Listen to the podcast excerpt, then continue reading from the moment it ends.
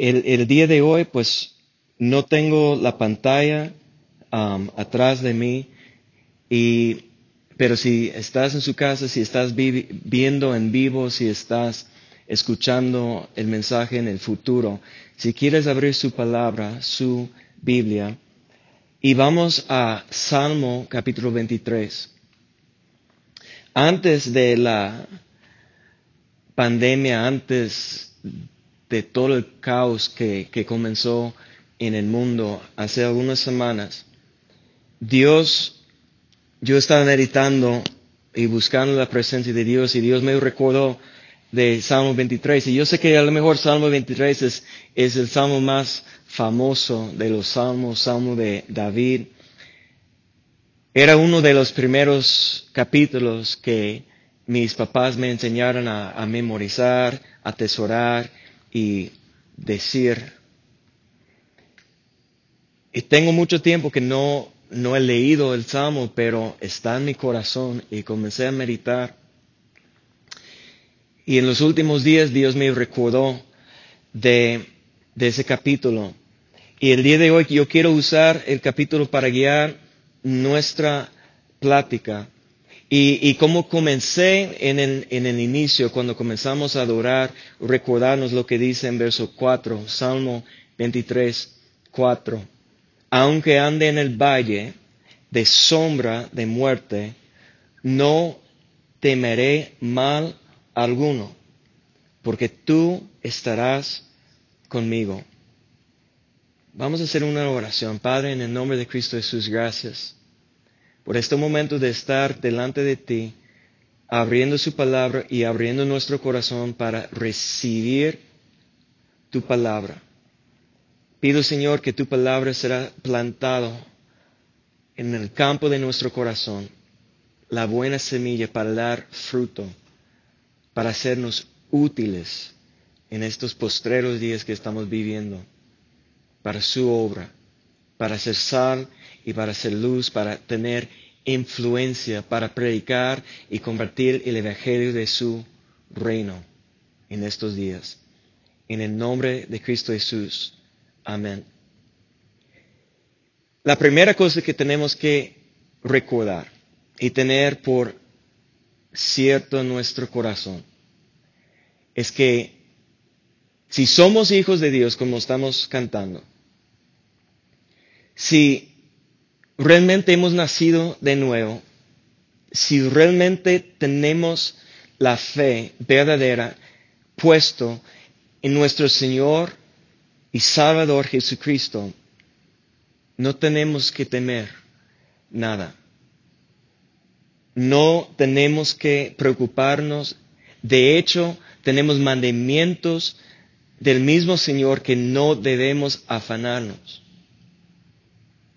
Mucha, muchas de las enfermedades que nos pasa en nuestra vida es por causa del afán, ansiedad, por causa de nuestras preocupaciones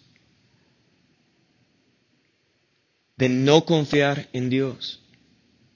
Y nosotros abrimos la puerta al enemigo, un espíritu de enfermedad, cuando permitimos que nuestros pensamientos nos lleva a un lugar de tinieblas, nos lleva a un lugar de oscuridad. Y, les voy a compartir algo que, porque siempre quiero ser transparente, siempre quiero estar abierto con las batallas que yo tengo. Ustedes saben que estoy aquí en Zamora en este momento, en Zamora, Michoacán. Estoy fuera de mi casa, lejos de mi congregación. No tenemos la capacidad, según el gobierno, para estar visitando, para estar saliendo. Estoy tres mil kilómetros de mi familia. Estoy fuera de mi país. Mis papás están en el rango de edad que, que si ese virus pega a ellos, puede ser fetal. Puede tomar su vida si Dios no está con ellos, si Dios no está cuidando a ellos. yo, cuando comenzamos a unos meses atrás, casi dos meses, cuando comencé a enseñar sobre Santiago, el primer mensaje de Santiago que vimos es tener por sumo gozo cuando estás pasando pruebas diversas. Y algo que yo he aprendido es cuando Dios me está dando un mensaje para compartir, primeramente el mensaje aplica a mí mismo. Y yo estaba pensando ya desde comencé a compartir Santiago que necesito prepararme porque si Dios está usando mi vida para compartir un mensaje que las pruebas nos lleva a madurez, un crecimiento espiritual, entonces Dios me va a estar probando. Pero realmente lo que estaba en mi mente desde el principio es que, Señor, ya tengo tres años que siento que he pasado la prueba más difícil de mi vida. Y yo pensé desde, desde diciembre que Dios comenzó a hablar con, en mi corazón y sembrar su, su esperanza en mi corazón que yo estaba saliendo de, de, un desierto. Yo recuerdo días que yo estaba clamando a Dios que sentí que estaba en un desierto y apenas sentí que estaba saliendo. Y comencé a convertir de Santiago y puso, vino la idea que Dios me está preparando por algo más. Y hace unas semanas mi esposa vino para platicar que Dios comenzó a hablar con ella de días que vienen a mi vida que Dios una vez más me, va a estar probando. Y en ese momento primer pensamiento y reacción era pensar, justificarme, pero no estoy saliendo. Dios no me estaba probando por tanto tiempo. Y unos dos días tenía que batallar para, para controlar mis pensamientos, para controlar y dominar mi mente. Pero desperté dos noches seguidas en la madrugada que no pude dormir. El segundo día es cuando en la oscuridad comencé a recordarme a mí mismo lo que yo he predicado, lo que yo he compartido. ¿Y qué estás pensando? David, ¿en qué estás pensando? ¿Por qué estás preocupando? Dios es un Dios de amor, es Dios de paciencia, es Dios de la esperanza. Dios no quiere destruirte, Dios quiere levantarte, Dios quiere llamarte más cerca de Él, Dios quiere hacerte santo y puro para ser útil para su obra.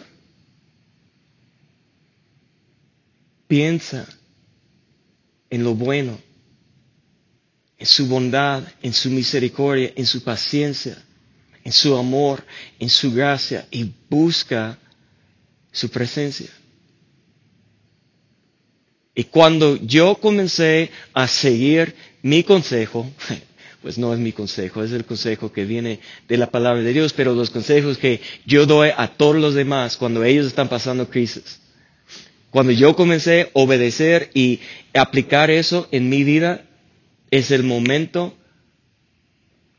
que se fue el afán y preocupación, que se fue el miedo. Yo tengo que dominar mis pensamientos para no pensar que yo voy a tener las mismas enfermedades que son común en mi familia. Yo, yo tengo que dominar mis pensamientos para, para confiar en el Señor. Y ese verso, Salmo 23, 4, aunque ande en valle de sombra de muerte, No temeré mal alguno porque Dios está contigo. Cuando tienes esa esperanza, cuando tienes ese conocimiento, es cuando ya puedes cambiar la forma de pensar, mover tus pensamientos a lo bueno, lo justo, lo verdadero que viene de la palabra de Dios, de las promesas de Dios, y no vas a ser guiado por el temor. No temeré mal alguno. Y sabemos que eso está en medio del Salmo 23 que comienza así. Salmo 23.1 dice así. Jehová es mi pastor y nada me faltará. En esos tiempos de inseguridad, cuando el mundo, el mundo está en pánico, cuando todos están preocupados por la bolsa, la economía mundial, por su trabajo, cómo va a sobrevivir día a día. Están preocupados, tienen miedo del virus, de la enfermedad, de la muerte. Cuando hay tanta inseguridad en nuestro corazón, el, el enemigo va a usar eso para entrar las vidas de las multitudes. Pero si Jehová es su pastor, ¿qué es la promesa? La primera promesa que tenemos a través del Salmo, la primera promesa es que nada me faltará. No vivimos, no dependemos del peso, del dólar, de la bolsa, de nuestro trabajo, de nuestro jefe, de la empresa. Nosotros si estamos buscando primeramente el reino de Dios y su justicia, dependemos de quién? Del Rey de Reyes y Señor de Señores. Y no tenemos que temer. Hay una promesa para los que están las ovejas de Dios, los que son ovejas de Dios. La promesa es que nada nos faltará. Verso 2 dice, en lugares de dedicados pastos me hará descansar. Imagínate eso. Cuando estamos en pos de nuestro pastor, cuando estamos confiando y siguiendo su voz, Él nos va a guiar a descansar. Pastos de descansar. Pastos representa el alimento espiritual que aún en este tiempo, que si nosotros estamos siguiendo la voz, Dios va a estar hablando. Si estamos abriendo nuestra Biblia y estamos buscando la presencia de Dios y la palabra de Dios, Dios va a hablar a nosotros y darnos el alimento, los pastos que necesitamos y en esto nos va a dar la paz y vamos a descansar. No vamos a vivir con ansiedad, no vamos a vivir en, en ese temor o miedo, nosotros, por la palabra de Dios, vamos a ser llenos de esperanza, descansando juntamente con Él. Dice, junto a aguas de reposo, mi pastor era, hará. En otras palabras, en esos tiempos Dios va a dar a nosotros el pan el alimento de su palabra, el agua representa revelación. Estamos tomando tiempo en casa, estamos ya, muchos no pueden salir a trabajar y, y por fuerza tenemos demasiado tiempo y no sabemos muchas veces qué hacer. Busca al Señor para el alimento espiritual, para la revelación. Verso 3 dice, confortará mi alma. Tercer cosa que Dios va a darnos su consuelo, consuelo. Sabemos que el Espíritu Santo es el consolador. Y cuando mientras estamos acercando a Dios en ese momento, en ese tiempo, el Espíritu Santo va a manifestar en nuestras vidas, vidas primeramente para establecer la perfecta paz en nuestro corazón y para darnos consuelo, confort del corazón y darnos sabiduría para hablar con los que están alrededor de nosotros. que no conocen a Dios, como nosotros, que no son hijos de Dios, que no tienen esperanza. Dice, me guiará por sendas de justicia, por amor de su nombre. En ese momento, si Jehová es nuestro pastor, el Espíritu Santo va a comenzar a guiar nuestras vidas.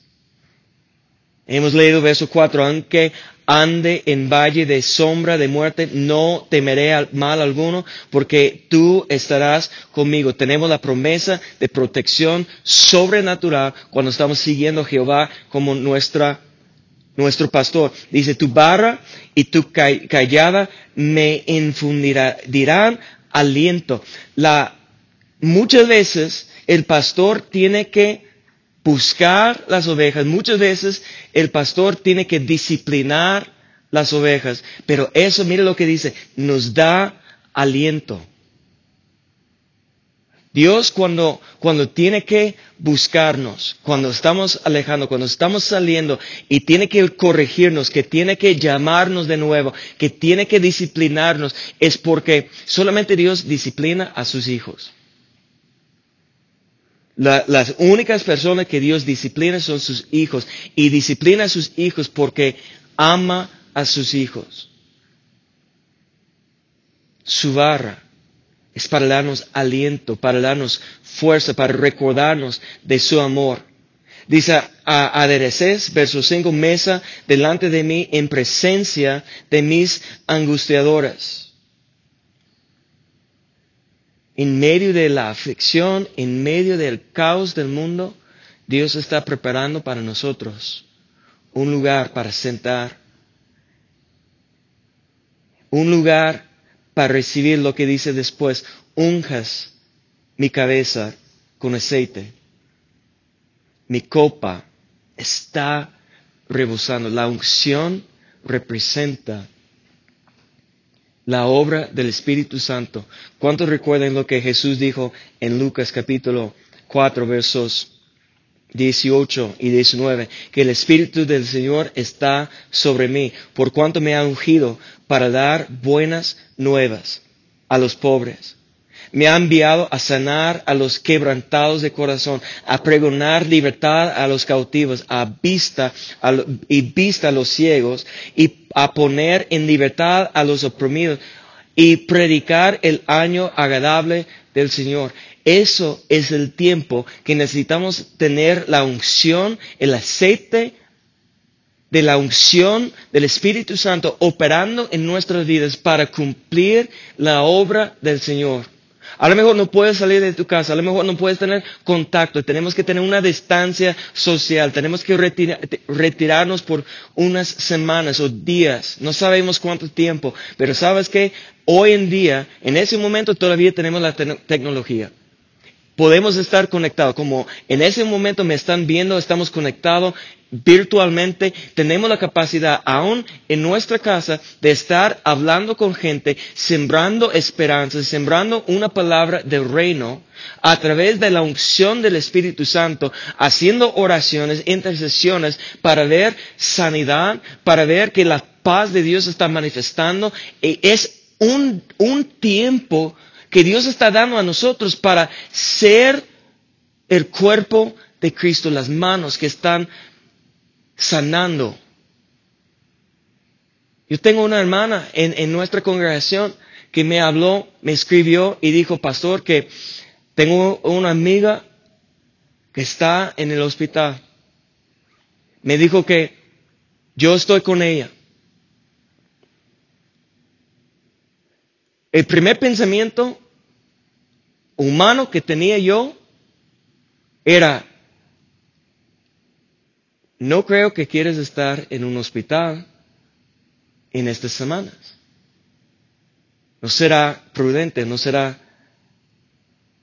como tomando las precauciones correctas.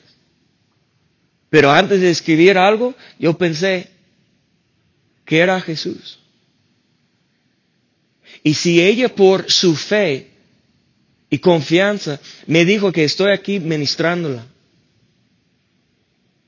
¿Cómo yo voy a decirle que no, mejor escóndete en tu casa. Ahora, estoy de acuerdo. Como cuando estoy manejando, yo pongo mi, mi cinturón. Si voy en una, una moto, yo voy a poner casco. Yo voy a hacer cosas para prevenir a un daño, una tragedia. Eso no quiere decir que no tengo mi confianza en Dios. Pero a la misma vez hay tiempos que tenemos que obedecer a Dios, confiar en Dios, para ser una presencia de Dios en la vida de los demás. Ella realmente está siendo una sierva de Dios. Está llevando la unción. Está compartiendo la palabra. Si podemos regresar al Salmos. Unges mi cabeza con aceite, mi copa está rebosando. Mira el último verso, verso 6 de Salmo 23. Dice, ciertamente el bien y la misericordia me seguirán todos los días de mi vida. Y en la casa de Jehová moraré por largos días. Cuando Jehová es nuestro pastor, cuando estamos en pos de Él, cuando estamos siguiendo su voz, ¿cuál es la última promesa que está en ese, ese salmo? Que el bien y la misericordia me seguirán.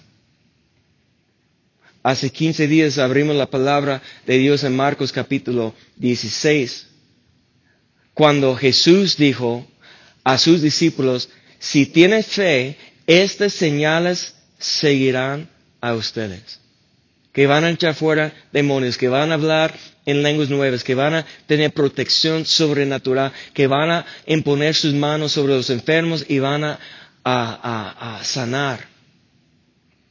Entonces, si tenemos fe, hay señales que deben estar siguiéndonos.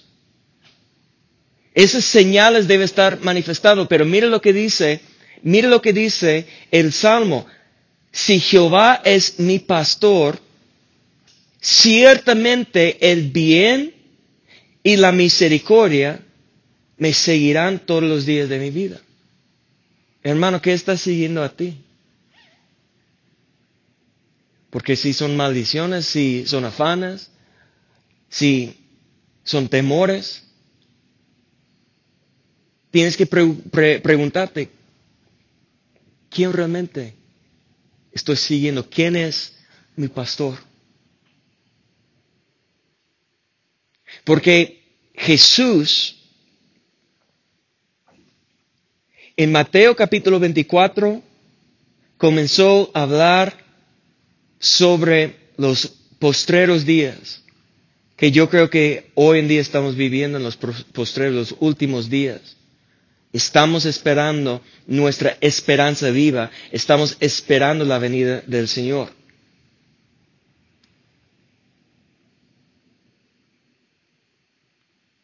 Mateo capítulo 24 habla Jesús de las señales de los postreros días. Y después comienza él a enseñar parábolas para mostrar a nosotros qué debemos hacer para entrar en el reino. Ahora, hay varias parábolas y solamente vamos a, ver una parábola. Está Mateo capítulo 25. Mateo 25 y comenzamos en verso 31. Mire lo que dice.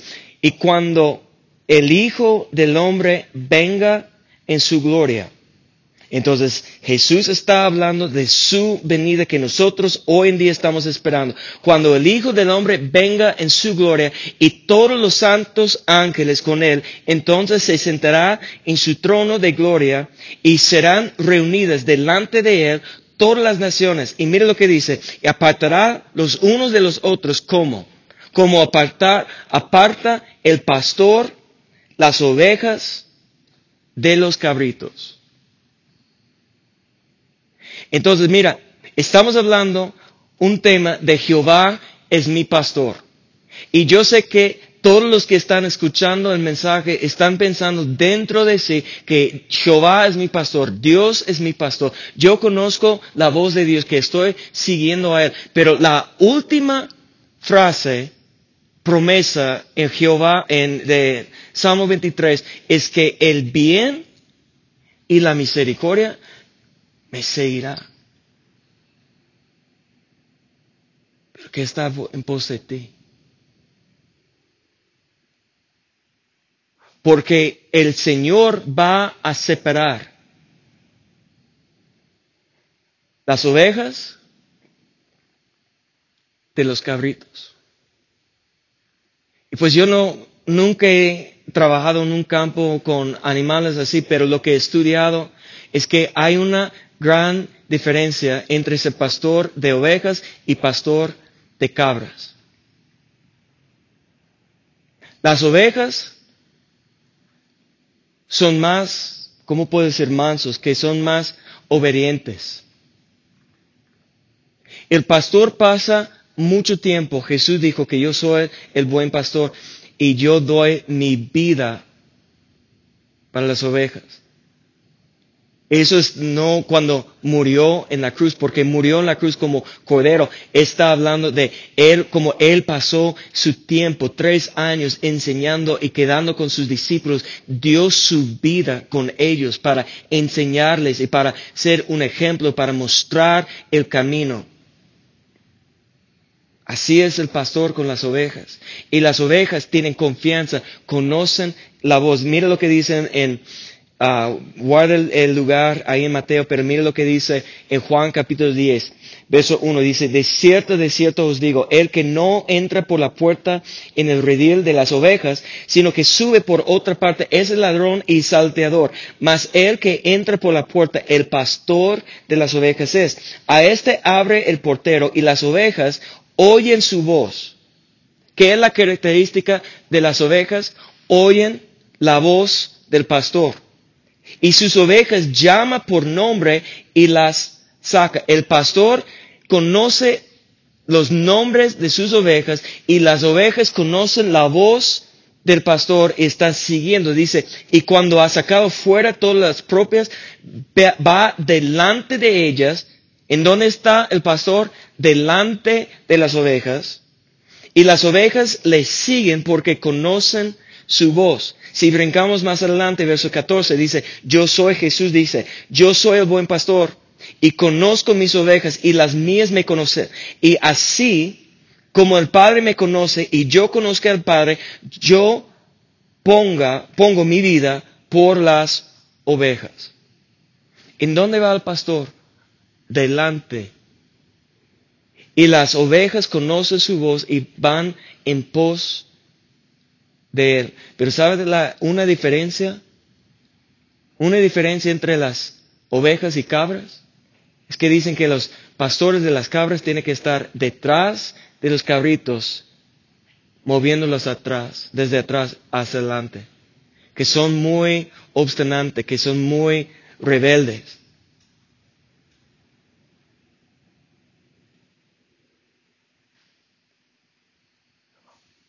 Cuando viene el Hijo del Hombre, en su venida, lo que estamos esperando, la esperanza viva, Él va a hacer un juicio. Él va a separar las ovejas de las cabras. Las ovejas son los que conocen su voz por intimidad, por estar en su presencia, por estar buscando a Él en el lugar secreto, que quieren hacer su voluntad, que quieren seguir en pos de Él, que quieren estar en su camino. Pero hay una multitud. Es tan triste decir, pero hay una multitud declarando que Jehová es su pastor, pero son como más como cabritos. Que alguien tiene que estar detrás de ellos empujándolos, regañándolos, rogando, por favor.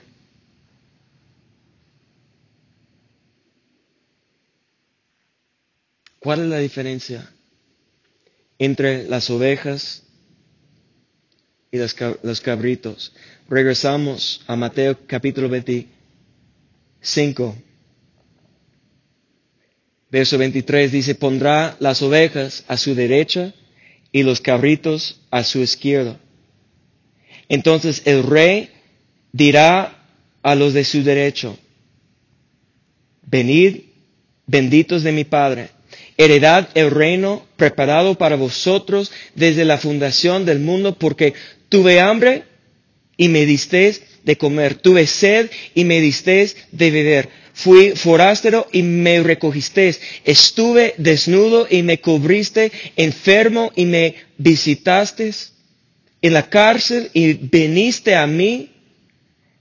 Entonces los justos les respondería, le responderán diciendo, Señor, ¿cuándo te vimos abriente y te sustentamos?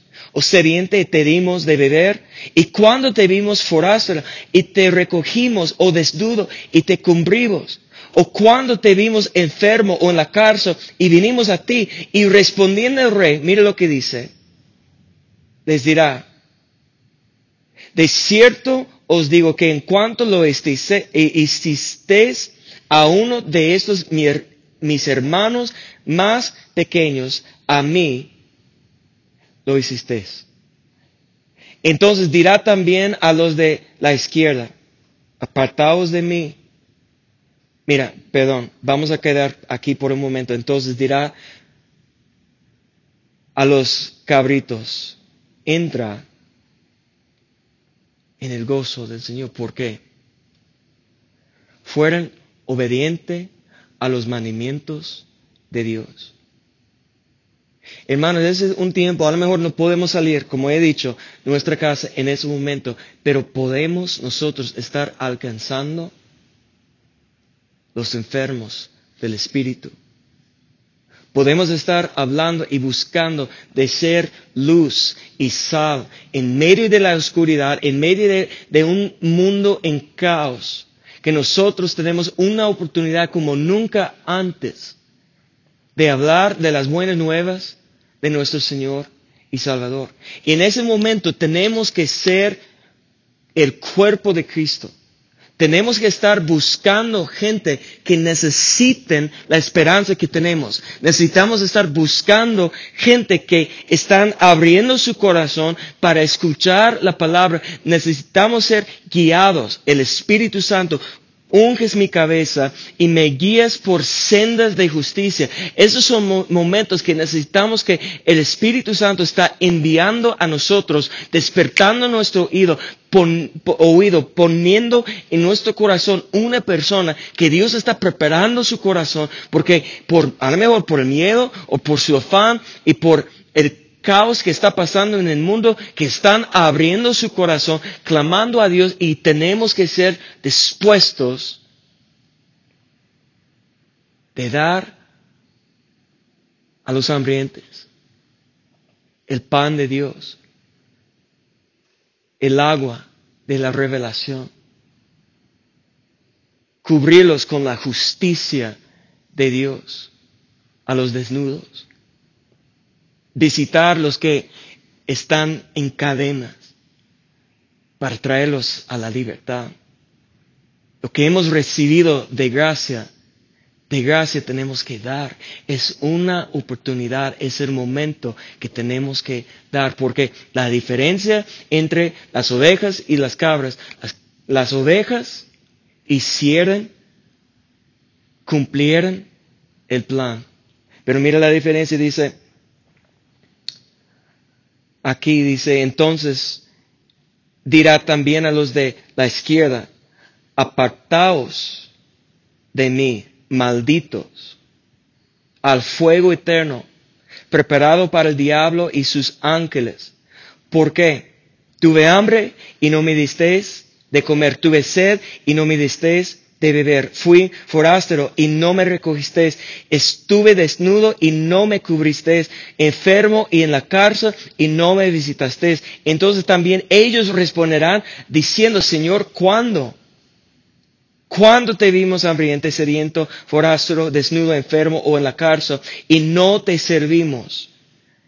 Entonces les responderá diciendo, de cierto os digo, que en cuanto no lo hicisteis a uno de estos más pequeños, tampoco a mí lo hicisteis.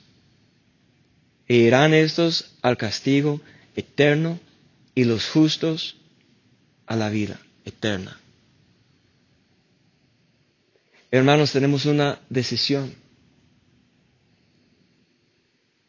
Vivimos por la carne, por nuestra naturaleza humana, Buscamos solamente pedir a Dios, rogar a Dios por nuestras necesidades, pensando nada más en mi sanidad, pensando nada más en mi familia, en mi economía y, egoísta y no pensando en los demás alrededor, vivo, encerrado y, y no buscando la oportunidad de servir a los demás. Esa es la vida de los cabritos. Y, sabes, hay, un, hay un predicador que vivió hace 150 años o 200 años, no recuerdo exactamente, pero su nombre es Charles Spurgeon. Y yo creo que él profetizó de los días que estamos viviendo. El día que vendrá los días, cuando la iglesia, en la iglesia los pastores, en vez de dar alimento a las ovejas, van a ser como payasos dando entrenamiento a las cabras. Y hoy en día es tan triste que para tener una multitud tienes que poner un show delante del mundo, tienes que tener lo mejor y tienes que decir chistes y, no puedes hablar de, de, temas que la gente no le gusta, no habla de arrepentimiento, no habla de confesar de tus pecados y dejar su vida, sus pasiones, sus deseos carnales y vivir en santidad en el camino difícil. Nadie quiere hablar de aflicciones, pero ¿sabes qué? No estamos pasando, pasando aflicciones hoy en día. Aun cuando todos están estado por años declarando prosperidad, en ese momento todo el mundo está en una crisis, sí o no. ¿De qué sirve? ¿Cuántos están realmente preparados para pasar una aflicción o una prueba? Y eso puede ser nada más el principio. Ahora, no estoy profetizando tragedias, no estoy profetizando maldades. Estoy hablando, sabemos lo que dice Jesús, que serán los señales. Y yo sé que esas cosas han pasado en los últimos dos mil años. hemos pasado en la historia virus, crisis económicas, diferentes cosas. Pero un día va a acabar todo. Un día viene el Señor y lo que Él está diciendo por las palabras de Cristo, que Él va a separar las ovejas de las cabras. Las ovejas van a recibir todo lo que vimos. Nada me faltará. Alimento, revelación, consuelo, guianza. En medio de la, eh, del valle de la sombra de muerte, no temeré porque Él está con nosotros. La unción del Espíritu Santo. Y mire la promesa para las ovejas. Ciertamente el bien y la misericordia me seguirán todos los días de mi vida. Yo elijo, yo, el bien y la misericordia, clamando que Dios muéstrame su buena voluntad para y clamando a Dios para obtener, para, para, para tener su misericordia manifestando en mi vida. Y te invito, en donde estás escuchando el mensaje en ese momento, comienza a buscar la presencia de Dios.